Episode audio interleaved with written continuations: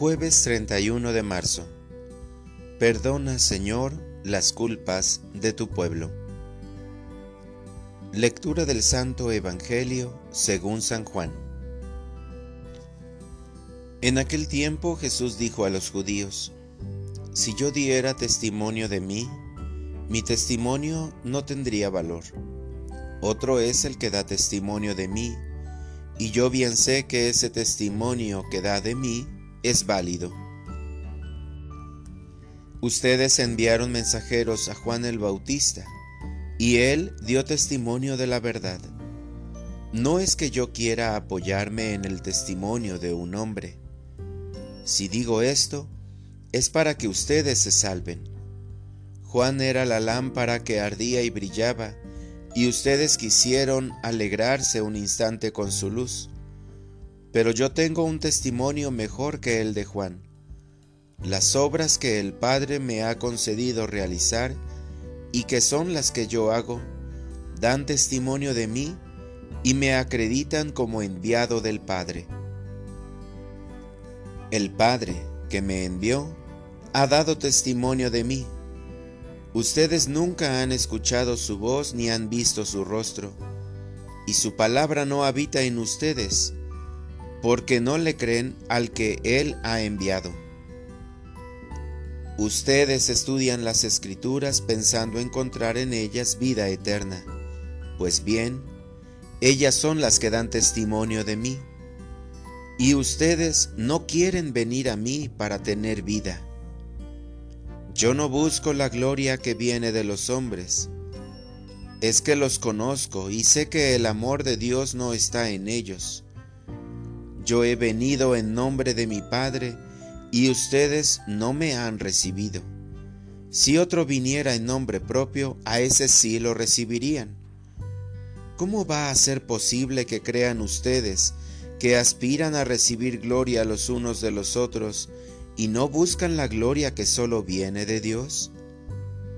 No piensen que yo los voy a acusar ante el Padre. Ya hay alguien que los acusa Moisés, en quien ustedes tienen su esperanza.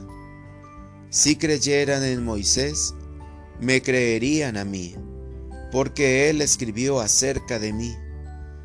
Pero si no dan fe a sus escritos, ¿cómo darán fe a mis palabras? Palabra del Señor.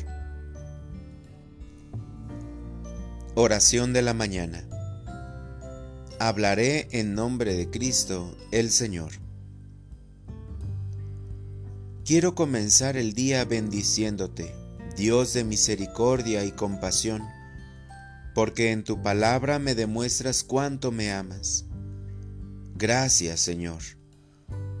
Tus obras son la mejor prueba, demostrándome que caminas en la historia del hombre para salvarlo me da mucha tristeza la actitud de los fariseos, conocedores de la ley y de Moisés.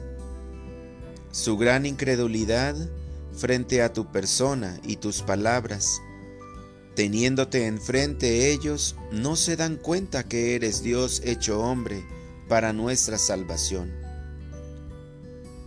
Solo el que defiende sus intereses y busca su protagonismo, rechaza a un Dios misericordioso y compasivo, compañero de camino de una humanidad tan herida por la maldad.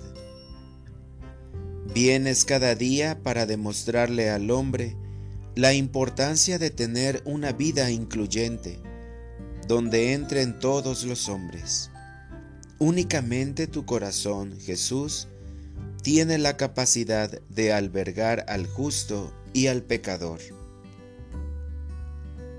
Para orientar mi vida, hoy me pondré en oración para descubrir si en verdad colaboro con Cristo para salvar las almas en su nombre, o pongo pretextos confiando en mi gran conocimiento de Cristo y del magisterio de la Iglesia.